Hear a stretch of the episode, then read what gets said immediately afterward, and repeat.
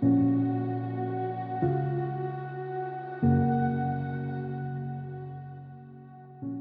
ser mediocre y el ser excelente. El mediocre ama su cama como a sí mismo. El mediocre nace cansado y vive para descansar. Descansa de día para que pueda dormir de noche.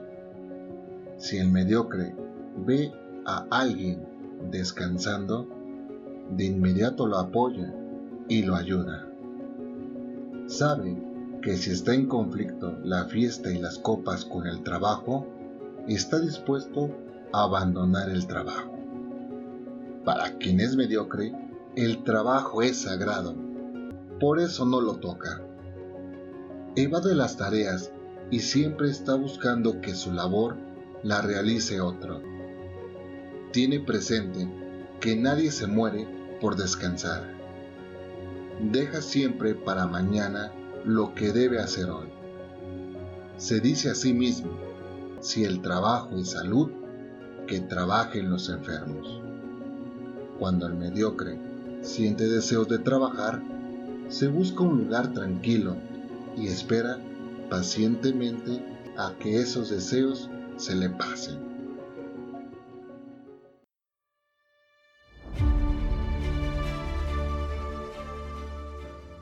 En cambio, el ser excelente saluda el nuevo día con mil proyectos por realizar.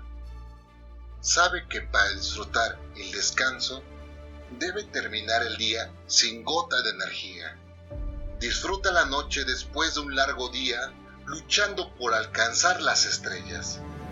Reta a quienes le rodean a luchar.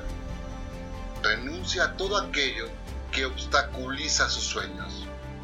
Para el ser excelente, el trabajo significa el medio para alcanzar todo lo que desea. Arrebata tareas y como líder va siempre adelante. Está consciente de que son tiempos de construir y que ya tendrá tiempo en la eternidad para descansar en paz. Para el ser excelente, el día es corto por todo lo que tiene por realizar. Para el ser excelente, la peor enfermedad es sentirse inútil. Sabe que en sus deseos está la dimensión de sus realizaciones.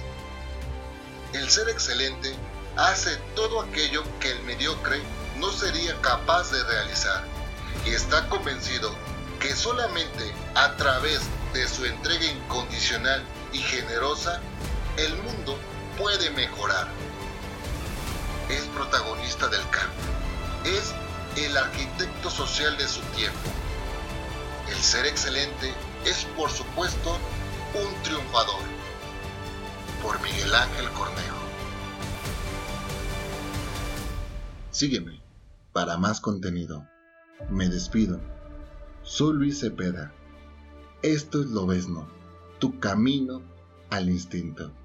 Excelente vida.